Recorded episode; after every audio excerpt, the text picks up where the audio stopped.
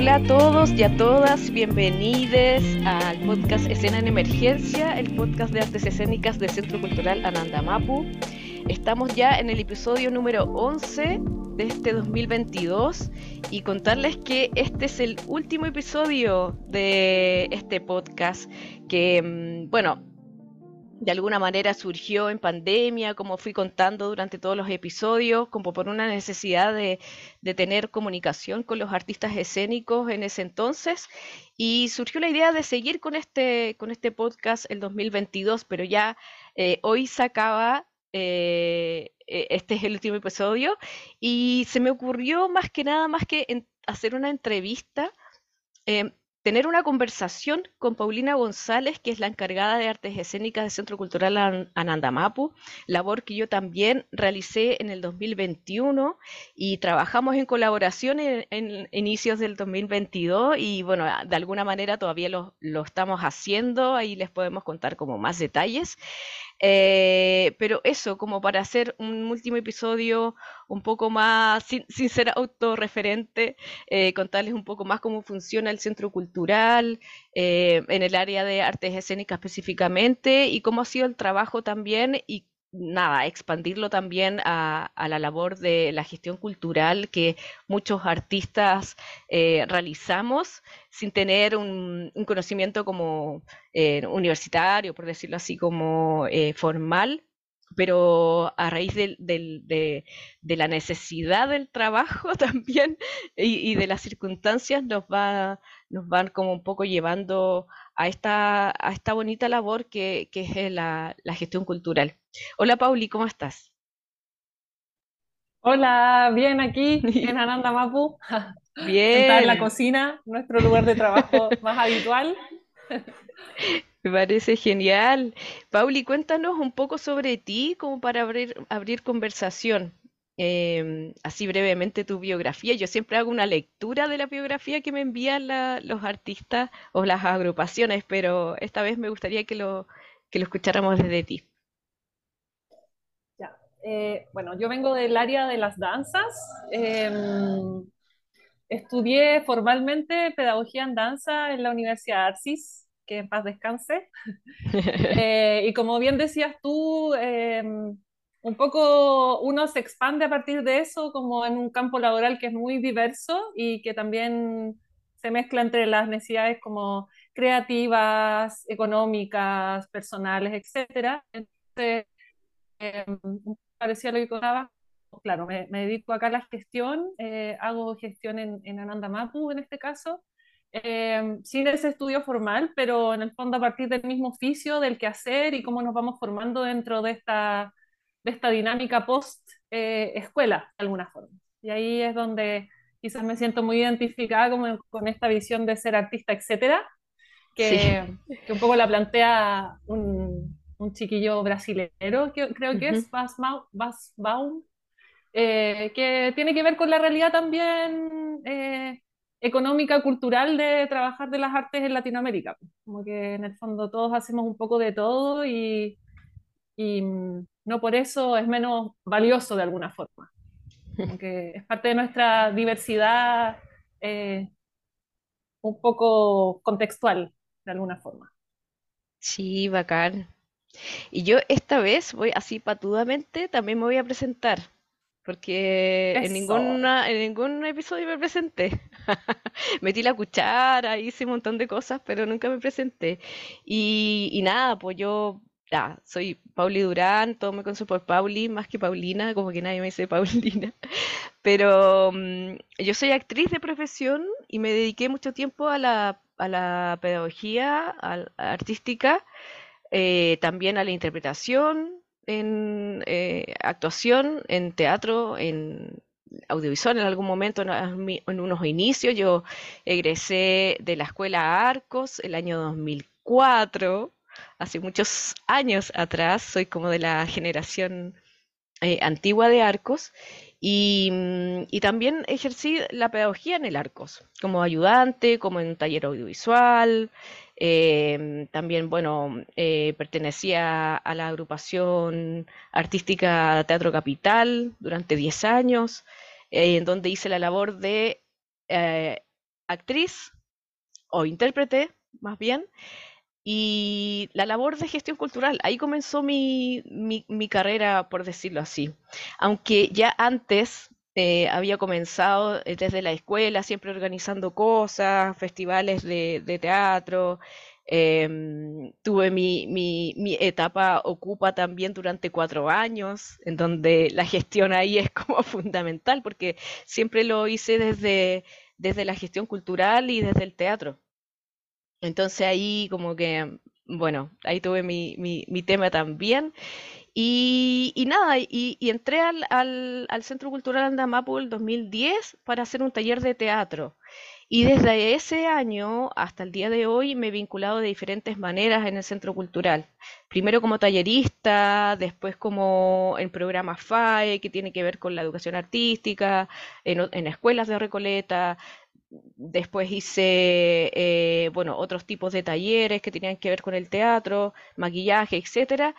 Y y bueno, llego esta, esta, en el 2021 para tomar esta labor de, de, encargada de arte escénica y ahora estoy haciendo registros fotográficos, que también fue un tema que descubrí eh, durante la pandemia y, y, nada.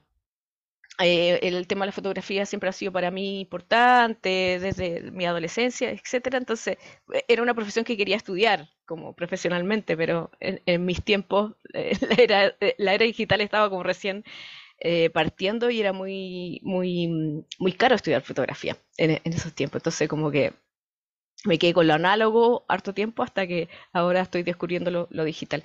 Pero, pero eso, me gustaría que conversáramos un poco, eh, Pauli, sobre, mm, sobre lo que, lo que estábamos hablando precisamente, que tiene que ver con esto de ser artista, etcétera, y cómo lo has vivido tú, y cómo has vivido también el tema de la educación artística desde tu área de la danza?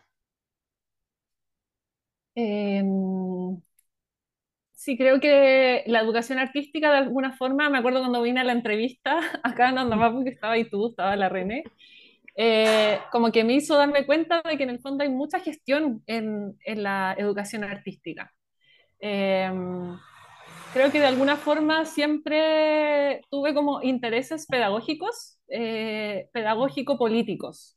Que creo que, claro, como que a la base tengo mucho interés político en general, entonces creo que la pedagogía em, encuentro un lugar muy bacán ahí como de, de una herramienta de transformación. Además, yo soy super generación cuarto medio 2006, eh, saliendo a la universidad el 2011, entonces como que eh, soy parte de una generación que en el fondo la educación estuvo todo el rato ahí y como tensionada.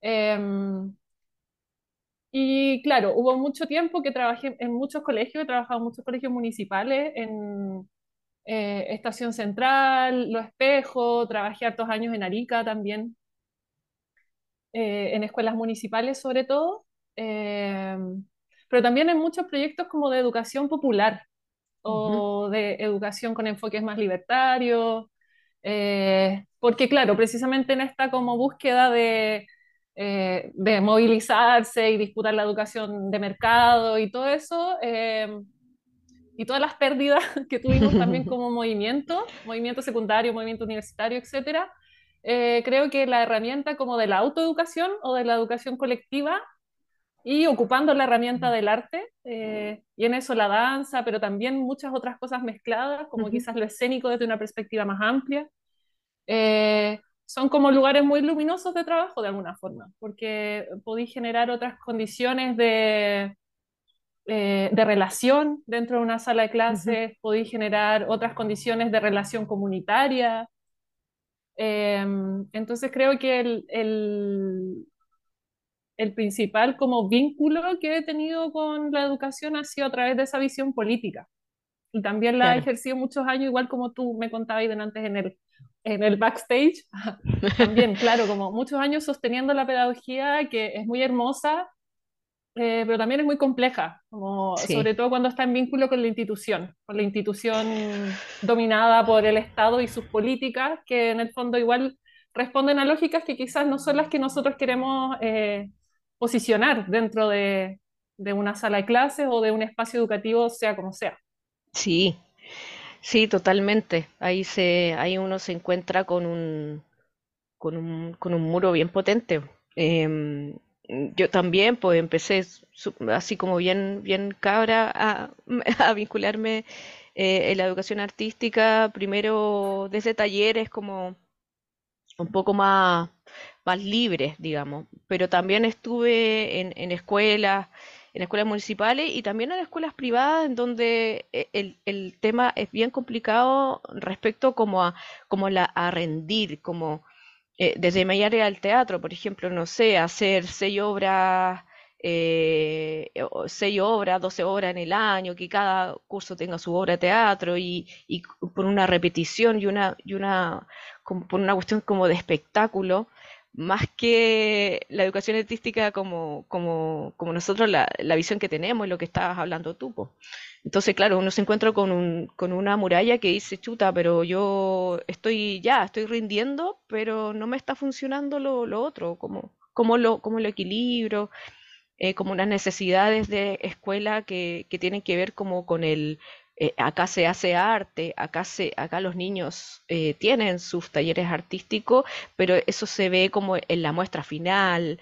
eh, hay, hay como, como unas expectativas también desde los padres, un montón de cosas que uno como que trata de, de hacerle, hacer la bajada y a mí me costó muchísimo también como ese tema y encontrar espacios que, que me que confiaran en mi método y que confiaran en, en mi, en mi forma de hacer y, y bueno, lo encontré en, en, Ananda. En Ananda a mí me, me da chip libre, o sea, yo decía, voy a hacer ya, pongámosle taller de teatro en el afiche, pero en realidad un taller de autoconocimiento y, y expresión corporal, ¿cachai? Como, como finalmente como eh, eh, tratando como un poco de disfrazar, pero los niños finalmente eh, le- eh, daba, daba resultado y, y, lo- y lo- los padres y madres se daban cuenta que, que sí funcionaba, sin, sin exigir tampoco. Y como también decir, mm, mira, este es un taller, eh, como que baje la guardia y, así, pero, pero claro, y el tema también em, que tiene que ver con la gestión. Yo te contaba en un principio y me cuentas tú, me gustaría que me contaras tú cómo llegaste a la gestión. em, yo llegué como por una, una necesidad de, un- de la agrupación Teatro Capital que yo estaba vinculada, eh, que no existía alguien que hiciera esa labor, porque estaba el director y el director como que hacía un poco de todo. Entonces yo, yo empecé como a colaborar en eso mientras era intérprete y, y cuando nos ganamos un yo dije, no, yo quiero ser, yo quiero ser gestión. Como que esta labor es harta pega y, y no puedo ser gestora y, y- e intérprete al mismo tiempo porque no, no me da el no me da. Y entonces empecé como a, a conocer y, a, y en la práctica, en la práctica hasta el día de hoy. ¿Cómo, cómo te vinculaste tú con la gestión? Desde que, mm, cómo, cómo comenzó toda esa labor tuya? Cuéntanos un poquito. Eh, creo así como mirando en retrospectiva, que Ujú, partió mucho desde, desde lo pedagógico, como de, eh, desde, desde quizás los primeros lugares donde identifico como una gestión más potente, es desde el proyecto Escuela Víctor Jara, que era un proyecto de educación popular de trabajo con migrantes que funcionaba en Barrio Yungay, eh, que, en el cual estuve siete años y éramos un equipo igual grande. Eh, y eso mm, implicaba mucha gestión, ¿no? Gestionar reuniones, gestionar Claro. planificaciones colectivas, eh, gestionar no solo lo que tú haces dentro de tu sala de clase, sino que haya comida, que haya, eh, bueno, toda la amplitud de cosas que hay que gestionar precisamente para sostener un espacio educativo autogestado, que en el fondo Ujú, nadie, nadie te va a solucionar que haya confort en el baño, que haya comida, que haya, que las salas estén limpias, etcétera. Entonces, todo lo que mm, implica coordinar, coordinarnos colectivamente en un equipo para sostener todas las necesidades que implica eh, mm. levantar una escuela popular. Bueno. Creo que esa fue como la, la primera entrada eh, hacia la gestión. Y después, claro, fui continuando mucho en la gestión como desde lo educativo, eh, en las escuelas municipales donde trabajé, en el Liceo Artístico de Arica, que fue donde estuve varios años. Fue súper eh, potente la experiencia de gestión porque, claro, cuando uno está a cargo de elencos, que es como la lógica que, que se da más en los artísticos, eh, implica mucha gestión sacarlos y va, ir a bailar a la, no sé, la inauguración de la Junta de Vecinos de Putre, ir a bailar a, al teatro para el aniversario no sé qué. Entonces, claro, hay mucha gestión de vestuario, mucha gestión de luces, mucha gestión de dirección, que de alguna forma igual se ramifica de la gestión cultural hacia un plano quizás más eh, educativo. Y creo que en eso también, y gracias a, a, mi entrada a la Red Nacional Danza Sur, que es una red de artistas gestores de la danza contemporánea, eh, como que me fui enraizando y, y, viendo que realmente yo era una artista gestora, como que gestionaba mis propias condiciones de trabajo, gestionaba condiciones de trabajo colectivas, gestionaba eh, los elencos de los colegios donde trabajaba, gestionaba mi propia creación en colectivo sola. Em, y un poco también reconocer que, que, la gestión, o sea, como darle un lugar a la gestión que no sea invisible, como decía y tú antes con lo que te pasaba con Teatro Capital, como que a veces uno no dimensiona la cantidad de pega que hay detrás de, eh, no sé, rendir un fondo o ganarse un fondo. Uno está súper contento porque nada, por la precariedad y todo lo que nos pasa. Pero claro, hay que firmar la letra de cambio, organizar las, las platas, eh, las boletas, etcétera. Un poco como que me acuerdo de eso ahora porque estamos en esa rendición ahora acá en Ananda. Eh, y de alguna forma igual es como una pega un poco a veces invisible. Entonces es mm. bonito también poder visibilizarla porque es la que finalmente nos permite tener condiciones de vida económicas a través de lo que hacemos artísticamente. Buenísimo. Y ahora que estamos ahí en, la, en, la espera de los resultados, bueno, ya salieron algunos resultados. ya, ya leí algunos comentarios en Instagram.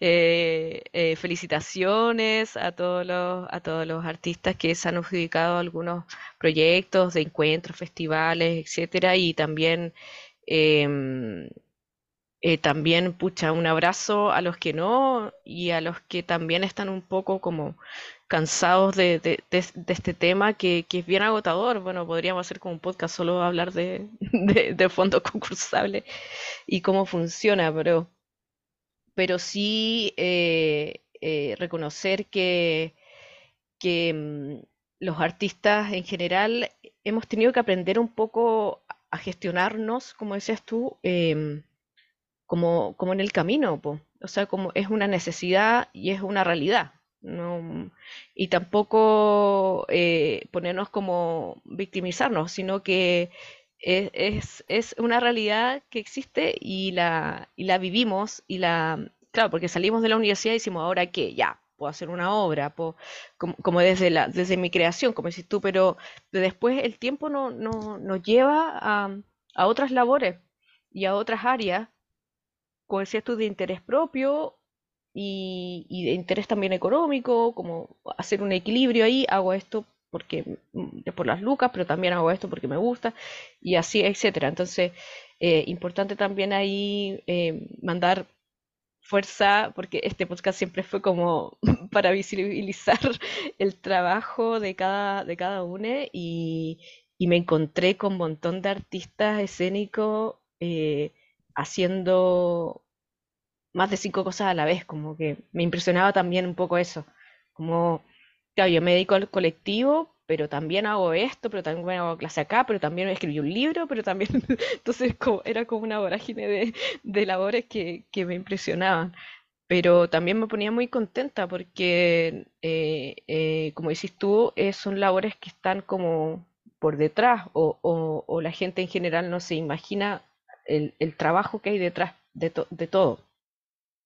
Y, justamente en el centro cultural, eh, Anandamapu, que era un centro cultural comunitario, que en un inicio eh, estaba como eh, todo el tema de la danza, em, y después se empezó a vincular con el barrio, como el tema de la salud, como del bienestar, y el yoga, y pilates, y capoeira, y como todo, el tema también de, las danzas de otro tipo, como flamenco. Eh, pero vincularse más con las personas em, del barrio o de la cercanía, más que llevar artistas eh, al, a, la, Nandamapu. Pero ahora, como hay programación y ahí está también el, el tema de la residencia Conexión Danza, eh, que en algún momento también se hizo con, con Nico, cuando estaba todavía acá en Santiago.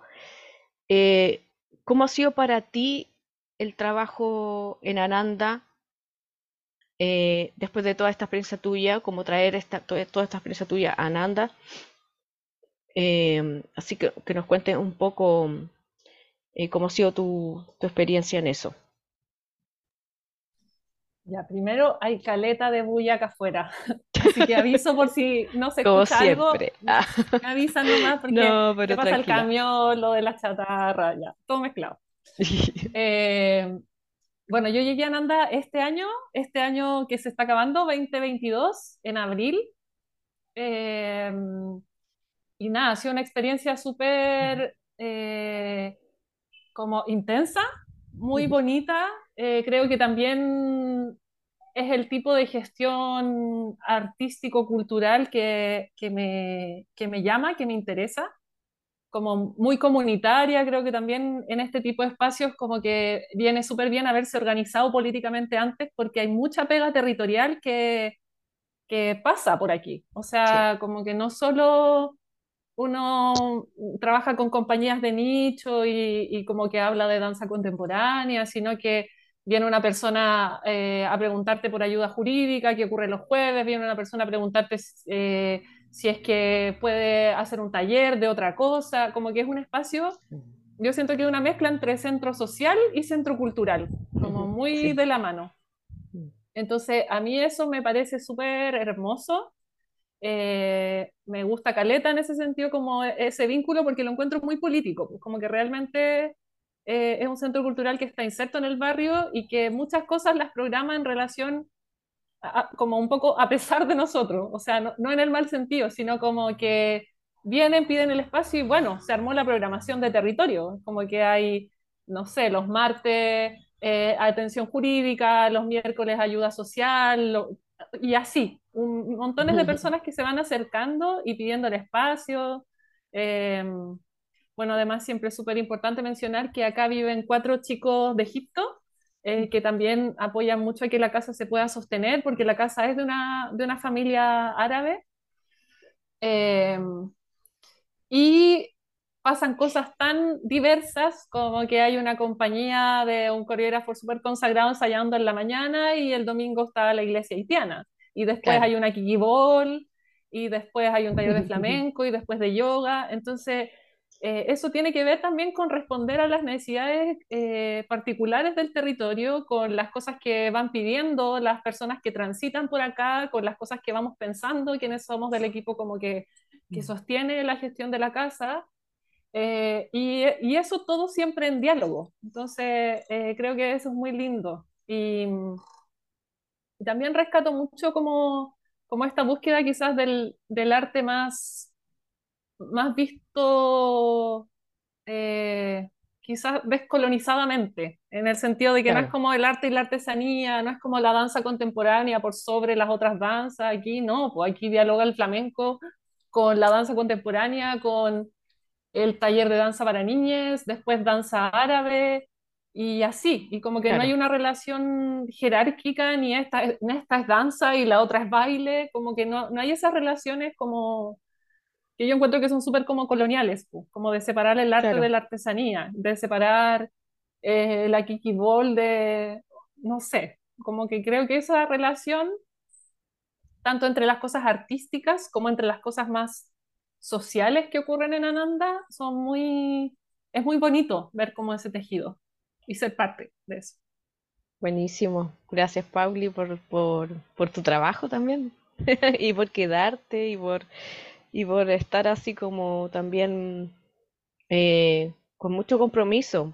Yo, así como, este, yo, ya, yo, ya, lo dije al inicio, este podcast va a ser como súper autorreferente y yo así fui como súper patúa y dije, ay, no sé, eh, voy a hacer esto y porque el último y me da mucha nostalgia que sea el último.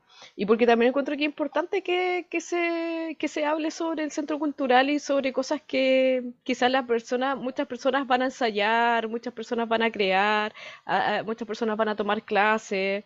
eh, pero hay cosas que no, no, no, se saben, pues son como, eh, nosotros más que trabajamos allí las la, sabemos y, y también hay, hay, mucho trabajo, mucho cariño ahí también detrás, sobre todo, bueno, eh, la Rene que ahora está como dividida en dos, está viviendo en Rari, donde está el otro espacio de, de Nico, em, y entonces viaja a, Santiago a gestionar, pero también están siempre en comunicación desde allá y no es, no es tan simple porque es un lugar súper apartado de, de, la, ciudad misma. Entonces no hay, no la conexión, así como por decirlo por internet, no, es muy buena, etcétera. Entonces pasan, pasan cosas que, que, solo nosotros lo sabemos. y, me encanta también que sea así y como bueno, yo como dije desde el 2010 que estoy trabajando en el Centro Cultural de manera, en, un principio como unos cuatro años seguidos, después bueno, fui mamá entre medio, me fui al sur, volví y así he ido, he ido haciendo diferentes labores en el Centro Cultural.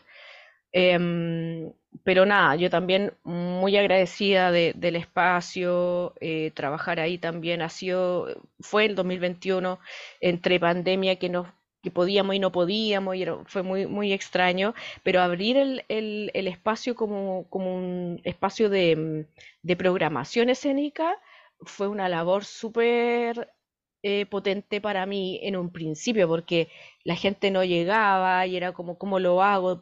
¿Cuáles son las redes? O sea, ya está el Instagram, pero también está el WhatsApp, pero ¿cómo me consigo los WhatsApp? No sé, a través de la Junta de Vecinos me conseguía los WhatsApp de los vecinos, eh, también volantear en el barrio, poner afiches, como un montón de, de, de, formas para que el centro cultural se, eh, se abriera, porque en un momento fue solamente un, un centro donde se hacían talleres, pero las funciones también las podían ver las personas y a veces pasa que sí van, van personas del barrio dependiendo de lo, de lo que les guste. Por ejemplo, la milonga ha sido súper rico para la gente del barrio, así como la esperan, ojalá hicieran más, así como que nos vean por favor, así como muy poco todo al año, así como por favor hagan más.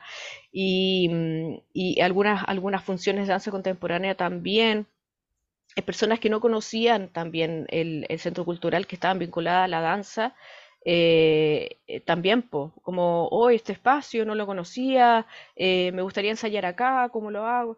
Un montón de cosas que fueron surgiendo y que, el, y que claro, que la programación nos, nos, nos, regaló un poco eso también, así como volver a, a que la, a que la gente fluyera dentro del centro cultural y lo conociera desde, desde otras áreas.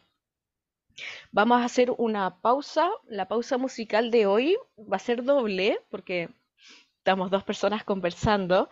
Eh, vamos a escuchar primero la canción Mar de Dani Aneco, que fue la elección de Pauli González. Y después vamos a escuchar la canción El Otro Chile de Portavoz eh, junto al coro infanto juvenil de Pucón, que esa sería como mi elección.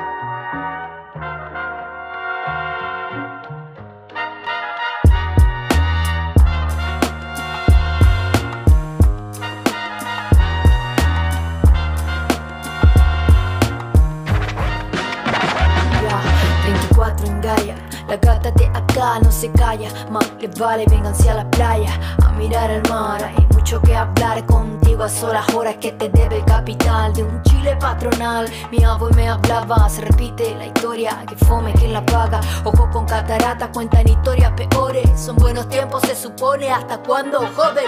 No ve que cansa estar en la frecuencia y la finanza. que poco tiene, no tiene fianza. De vez en cuando me lanzo como el loco privilegio de una poca reparar lo que está roto. Cansada del cemento que todo lo domina. La trampa de no ver a dónde caminas, el suelo mina. Atenta, hay drones arriba, horizontal a tierra. Voy con mi nombre de pilas, chila, chila.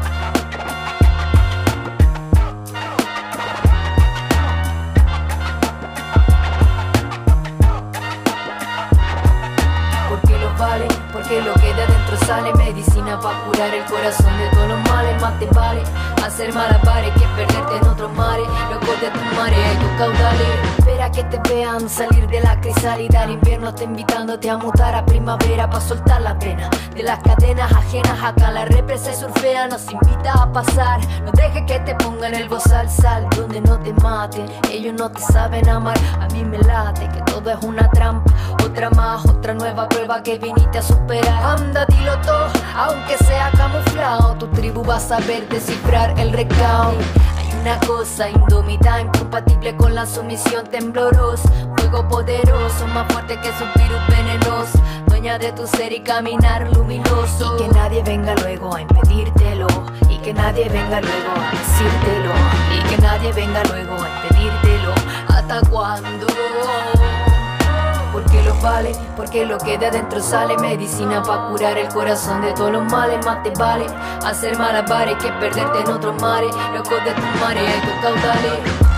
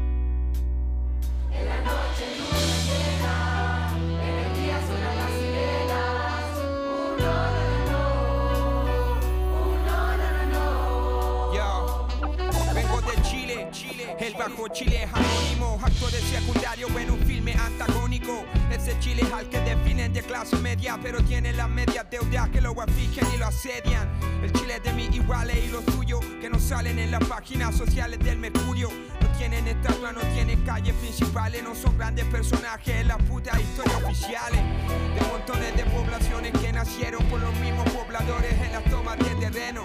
De casaba capareada y los bloques, las casas chupi los departamentos básicos para pobres. De almacenes y bazares varios, quiebran cuando invade el barrio un supermercado. El de los cachureos peripersia que resisten con fuerza al monopolio bestia del centro comercial de los que se van en metro para La Vega, parado y repleto y en metro para la casa llegan, de los que hacen su viaje en Transantiago micro y no pagan el pasaje cuando está a la mano, mijo. El chile de los calitos de completo, sopa y pilla que siempre pillas en la esquina de un gueto, donde hay menos escuelas que botillería, el chile de mis secuelas, de mis penas y mi alegría.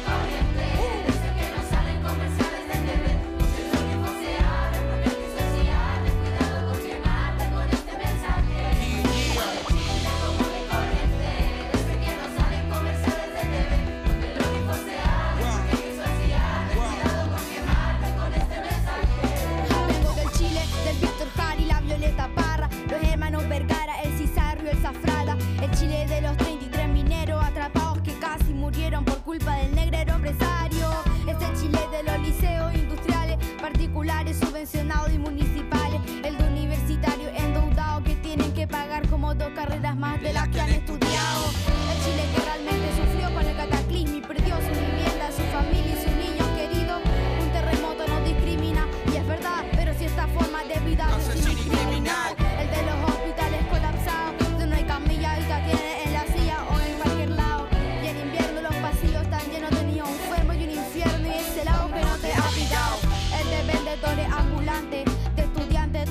trabajadores y cesantes, frustrado. El del subcontratado, portuario, minero, pobladores y obreros.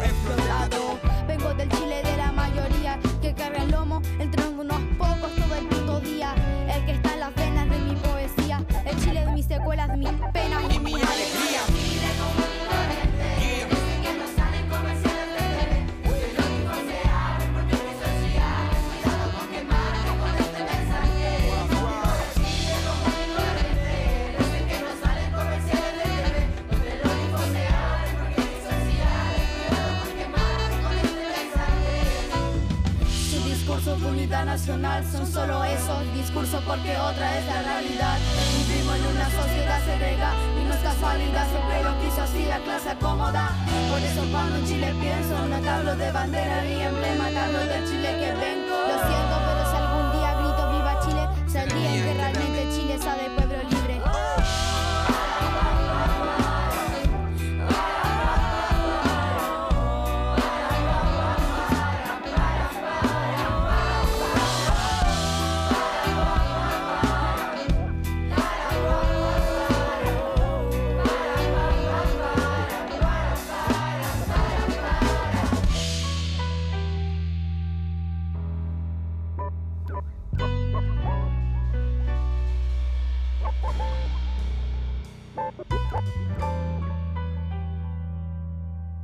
Bueno, ya estamos de vuelta, escuchamos las canciones. Eh, Pauli, me gustaría saber por qué elegiste eh, la canción que elegiste.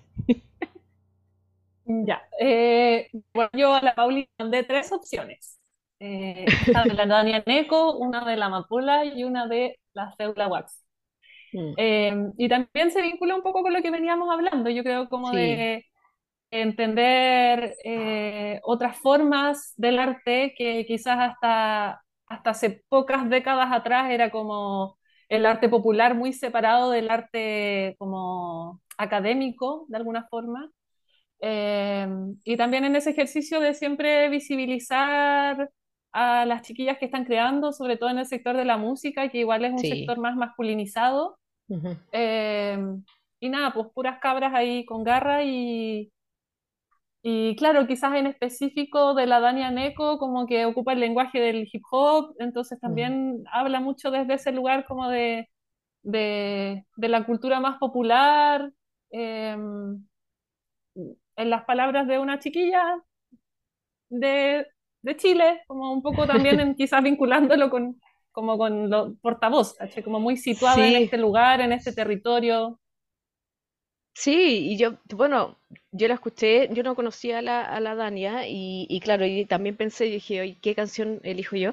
Y también, bueno, con todo lo que íbamos a hablar, yo me imaginaba un poco eh, qué, qué íbamos a hacer y, mm, y esta canción de Portavoz, que precisamente habla de Chile o, o como del otro Chile, eh, eh, quise elegir eh, esta versión del coro infanto juvenil de Pucón porque la, la vez que yo la escuché estábamos en pandemia y me, me impactó así eh, eh, el talento de, lo- de los niños, eh, la colabora, el trabajo en colaboración, que también a mí me emociona un montón, la calidad de música también, porque uno dijera, nada, el hip hop, no sé, como ahí unos raperos de la calle, no sé qué. No, pero est- esta versión es hermosa musicalmente, eh, de un nivel así como muy pro, y a mí me encanta, y siempre la comparto así con una amiga.